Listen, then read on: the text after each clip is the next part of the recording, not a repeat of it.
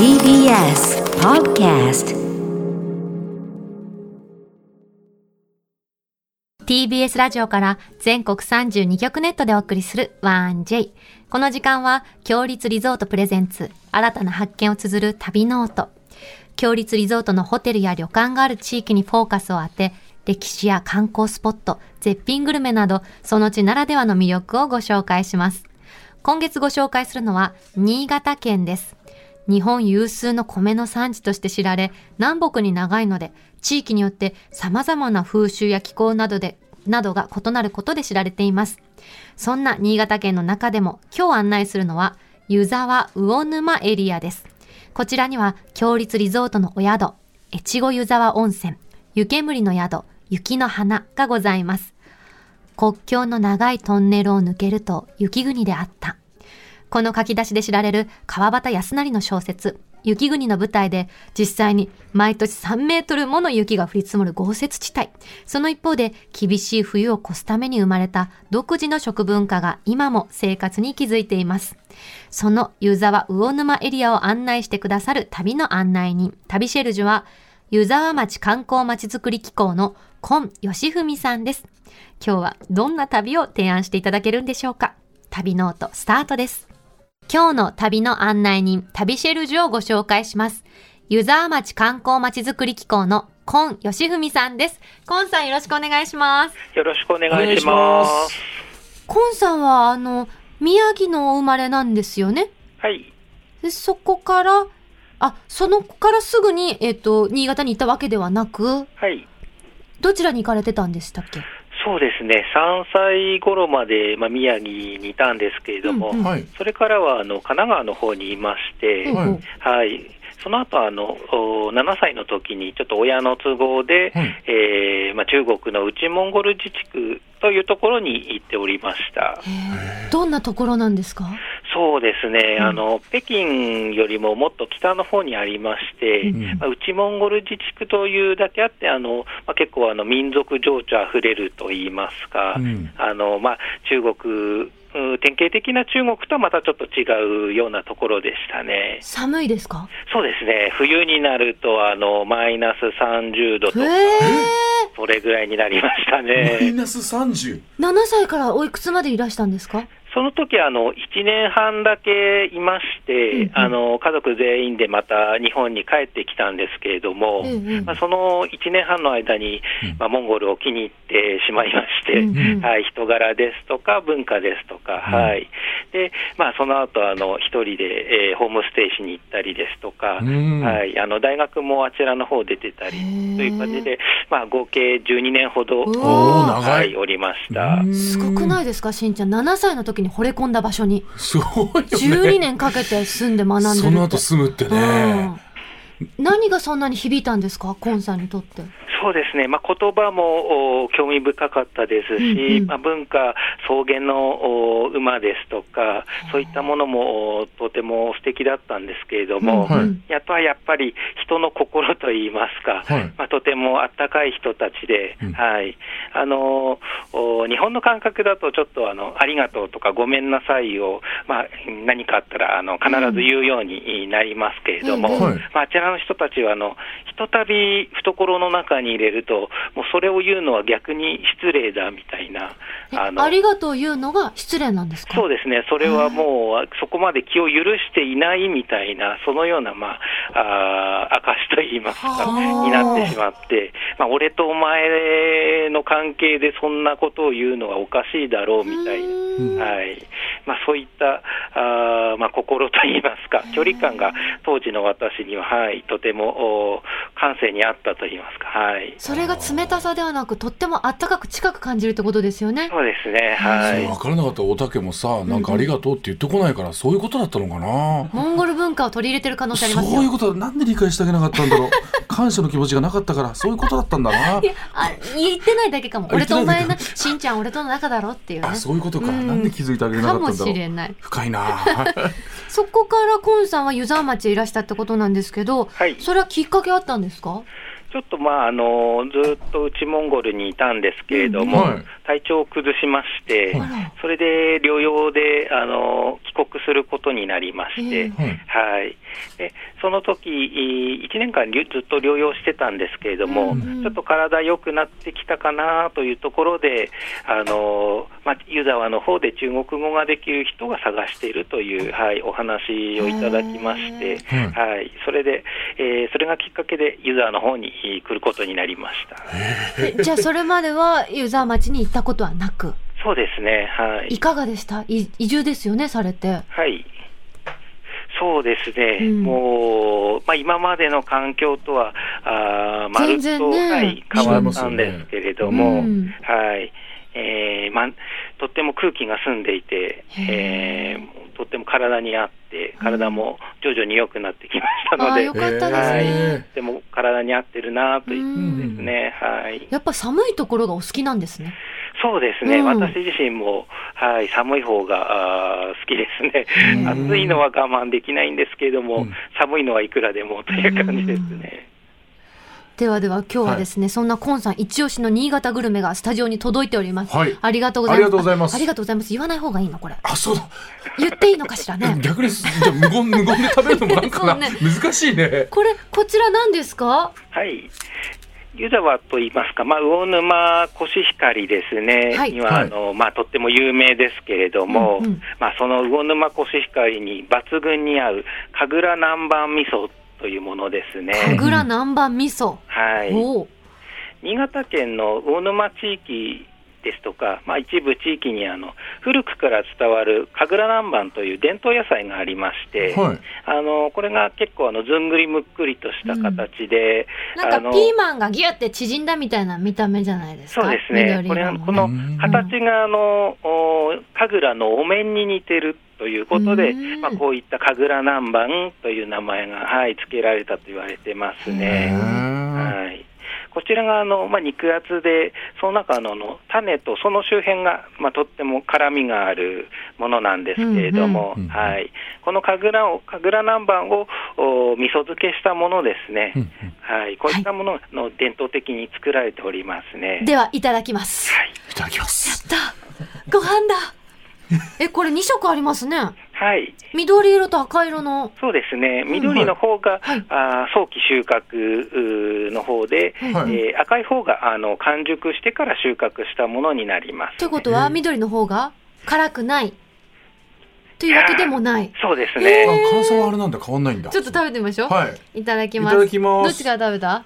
えじゃあ俺緑の方じゃあ俺も。いただきます。別々じゃないんだねうん。あーご飯に合ううん。結構辛くないですか？結構ピリッとくるけども、うんうん。でもこの、味噌に合うね。ね。これ何でも合うよ。今日あった福井のあの油揚げにもつけてもいいしあーけるねこれね。さ。確かにねこれ美味しい。ちょっと赤い方もいってみましょう。羊羹にはさすがに無理だけど羊羹はちょっとあれだな。それでね、今日これ今すごいご飯美味しいでしょ。うんこのご飯すごいんですよん。今回は新潟県の珍しいお米。超貴重だって。うん天空米。天空米そう、天に空にお米のね。初めて聞いた天そう空米。これすごくて、新潟県南魚沼市の石内丸山スキー場で、うん刈り取ったばかりのブランド米、南魚沼産コシヒカリのあの稲穂を、はいスキーのさ、リフトあるじゃない。はいはいありますあそこに吊るすんだって。え？で、吊らして、乾燥させたお米だから、天空米。え？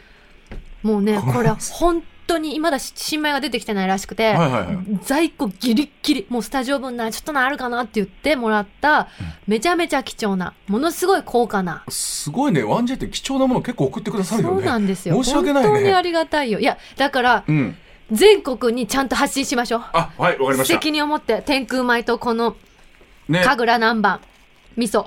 これじゃあ次赤いきますね赤ねいただきますいただきますうん。うん。うん。うん美味しいね。美味しい赤の方が、まろやかな感じが私はする。ちょっと辛さが、うん、控えめな気がして。み緑の方がちょっと強いかなってのは肉僕は思ったなんだろうお味噌の旨味と、うん。ちょっと酸味も感じるかな赤は。そうだね。美味しいでねこれジャムもあるんだって、ジャムそう神楽南蛮のジャムああでも甘みの方じゃなくて、これがこのままね多分うんそれあほらペースト状になってるのあ本当だだからこれねワインとかクラッカーとかそういう洋物にねなじませるとなるほどなるほどちょっと失敗した、はいはいいいだしよいやー美味しい。ねえこれ食べただけで体めちゃめちゃ熱くなりません？なるね。新潟の寒さをふ乗り切るさ知恵かもしれないですねこの神楽南蛮味噌。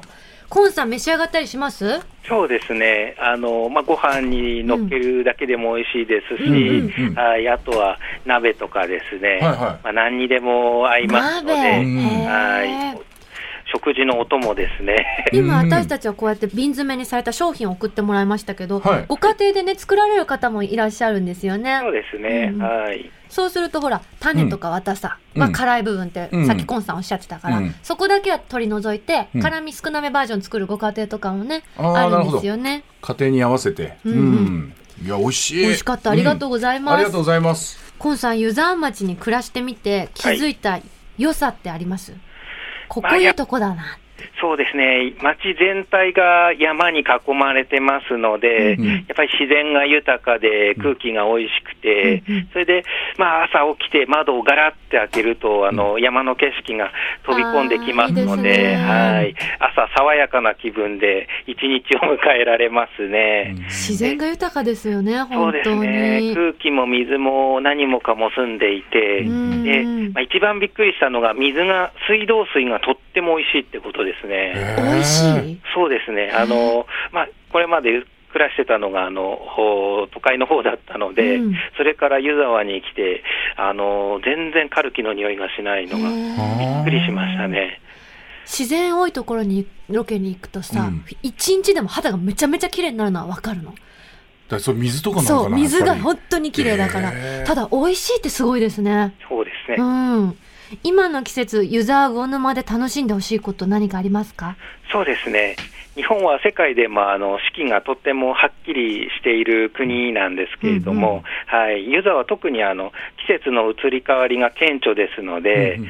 まあ、それぞれのシーズンにあのそれぞれの楽しみがあるんですけれども、ええ特に今ですと、まあ、先ほど申し上げた通り、町の周りが全部山ですので、うん。その色があのどんどん緑から少しずつちょっとお赤く変わっていく、まあ、その違いが毎日感じられますので、はい。まあえーそうですね、中でもおすすめですとあの昨日からあの苗場のスキー場の方で、うんドラゴンドラというのがまあ始まっておりまして、はええい、これがあの日本で一番長いあのゴンドラなんですけれども、はいはい、これがあの全長5481メートル、うん。長っはい、ゴンドラ乗って25分間もあの空中散歩を楽しめるものなんですね。最高だよはねい、これがあの、まあ、特にあの紅葉の季節、たくさんの人が訪れるスポットなんですけれども、あのまるでこうもみじの海に飛び込んでいくような、そういった景色が楽しめますので、本当にそのコンさんの例えがねぴったりなの、本当にもみもみじの中にね入っていく感じですよね、はい。黄色く色づいて。はい。本当に綺本当に麗美しいの。しかも25分間ですもんね。そうですね、あの山のふもとからはい。山頂の方に上がっていきますので、はい。あのスタート時点ではちょっとあの例えば黄色ですとか、うん。そういった色だったのがこう道中進んでいって上に上がっていくごとにだんだん色がだあの濃くなっていったりですとかそういったグラデーションといいますか、そういった楽しみ方もできますね。結構こう傾斜もあったりしていいですよね。そうですね。急ですよね。はい、アップダウンも繰り返しますので、うん。あのまあ、ゆっくりとしたジェットコースターに乗ってるような、そんな気分にも味わえますね。だジェットコースター苦手だからゆっくりしただったら大丈夫だそうなの、結構高所恐怖症でもあるんだけどね。今度乗ってみようよ一緒に。一緒に行こうかみんなで、うんうん。楽しそう。今の時期食べ物はいかがですか？そうですね、えーまあ、やっぱり、えー新潟ということで、えー新米はもちろんなんですけれども、うん。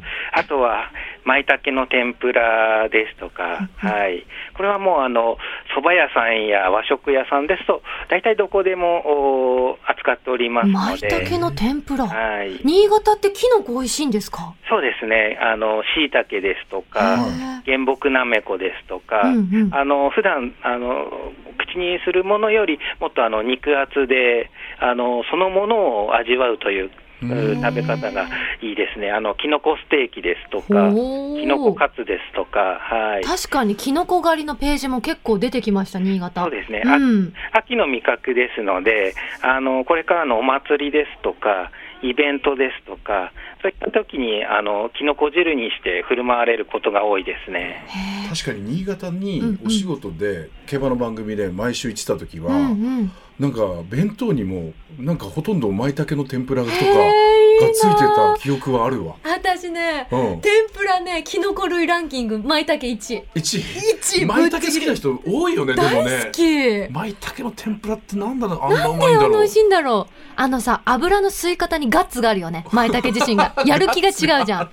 それが美味しいのよ。ねああ、そうなんだ。新潟覚えとこう。あと他に何か美味しいものありますか？そうですね。あの、ちょっと時期外れなんですけれども、ええあの、夏にこちらにお訪れた時は、あの、うんぜひ、八色スイカっていうスイカを、はい、食べていただきたいですね。いいですねはい。どんなスイカなんですか？八色スイカと。っても甘くて、うんシャリシャリしたあの食感も最高で、はい、本当に美味しいスイカですので、あのこれが新潟県の県民があのスイカの消費量がとっても多くて、全国ですも、はい、かなり上の方なんですけれども、まあ、そういうところで、まあ、地産地消で、はい、なかなかあの県外の方に知られていないところがありますので、はいははいぜひ新潟に来て食べていただきたいなと思いますね。八色これもスイカ。思い出したわ。ス何ですか？イカもよく入ってるなんでとだろうと思ってデザートの中にスイカが入ってるって。しんちゃんの仕事が生きてきてるね。繋がってきたね、ワンジェイ情報とそうね。いうことかって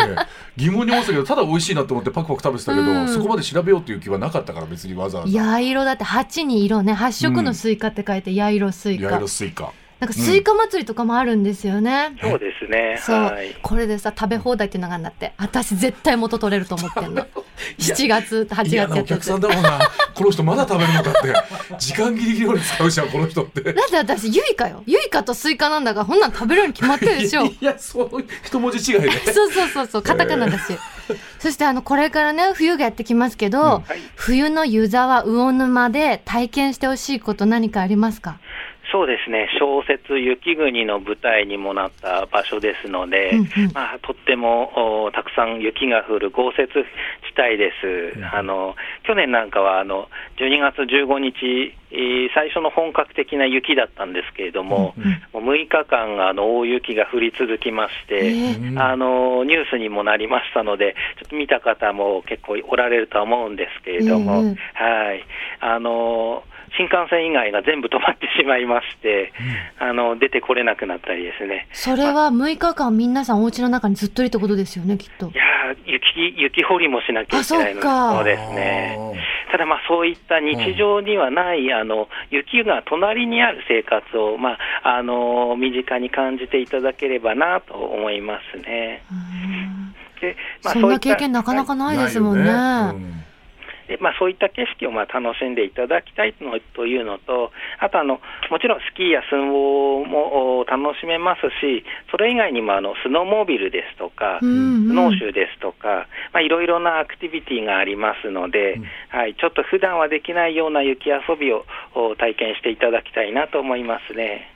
あのスノーシューって私なんだろうって調べたら、あの西洋漢字って言うんですよね。そうですね。あのスノーブーツにさうんくっつけんのよ、うんカチャって。そうすると沈まなくて歩けるっていうやつがあるんですよね。はい。でそれでみんな履いてハイキングこういうやつあこんなのがあるの？そうそう輪っかになっててほうほうほう靴に装着してほうほうほ歩けるっていうへえ普段散策できない雪の中をみんなで入っていってハイキングできるっていうことですよね。はい。だから12月とか11月これから雪が降る季節。うん。4月ぐらいまで堪能できるんですかね？3月とかね。そうですね。場所によっては5月、6月にえー。なって、そんな先までですか、はい。梅雨ですよ。そうですね、ただスキー場5月末まで営業しているところもありますので、はい。すごいね。さすが豪雪地帯だね。すごいね、うん。そんな長い期間楽しめるんだ。あ、ツイッターで、はいはいあやあやさんという方から、ドラゴンドラで見る紅葉、憧れなんだよねって、行ってみたい。コンさん、本当に説明がお上手ですね、というツイートです。ありがとうございます。でも本当にお話が上手ですけど、普段こうやってあの観光客の皆様にご案内されてるんですか？そうですね、はい。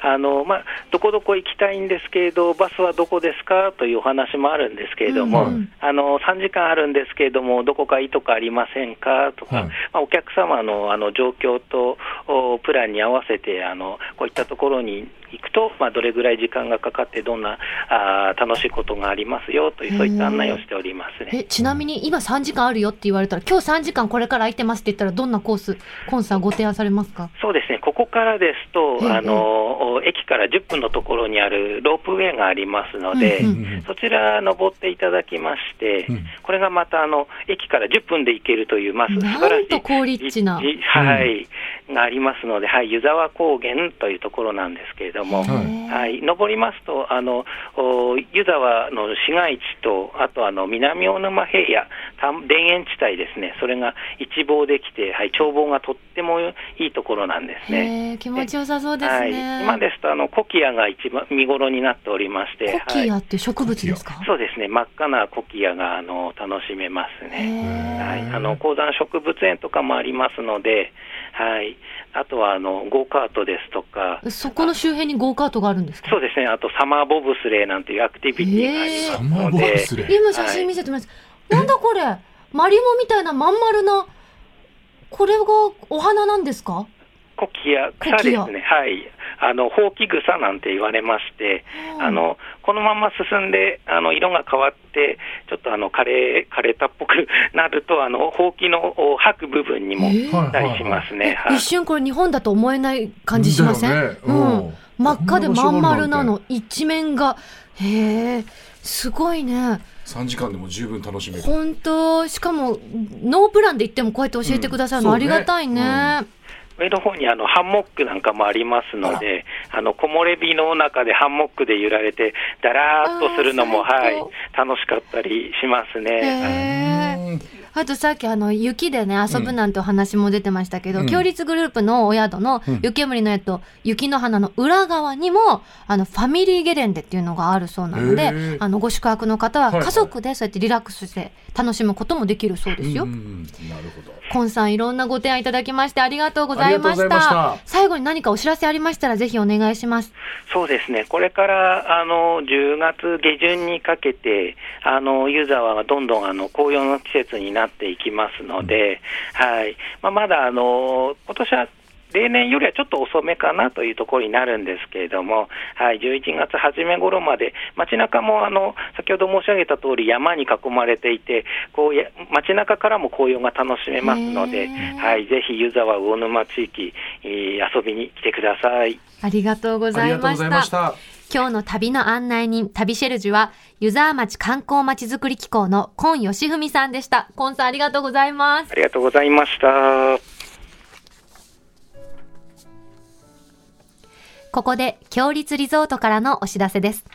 新潟県越後湯沢駅から徒歩3分の高立地にある湯煙の宿、雪の花。上質な温泉、料理、癒しを楽しむことができる大人の湯宿です。和のぬくもりと快適さを備えたくつろぎのある客室には、天然温泉を楽しめるヒノキ風呂を完備した客室もあります。最上階にある大浴場では、大自然の山々や四季折々の景色を望むことができ、無料の貸し切り風呂では3種の趣異なる湯巡りをお楽しみいただけます。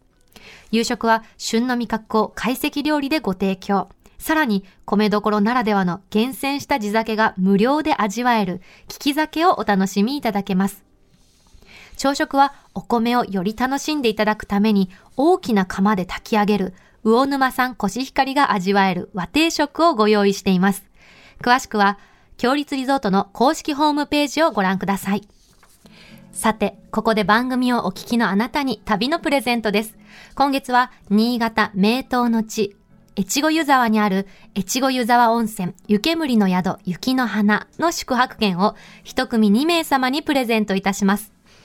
新潟県越後湯沢駅から徒歩3分の高立地にある湯煙の宿雪の花。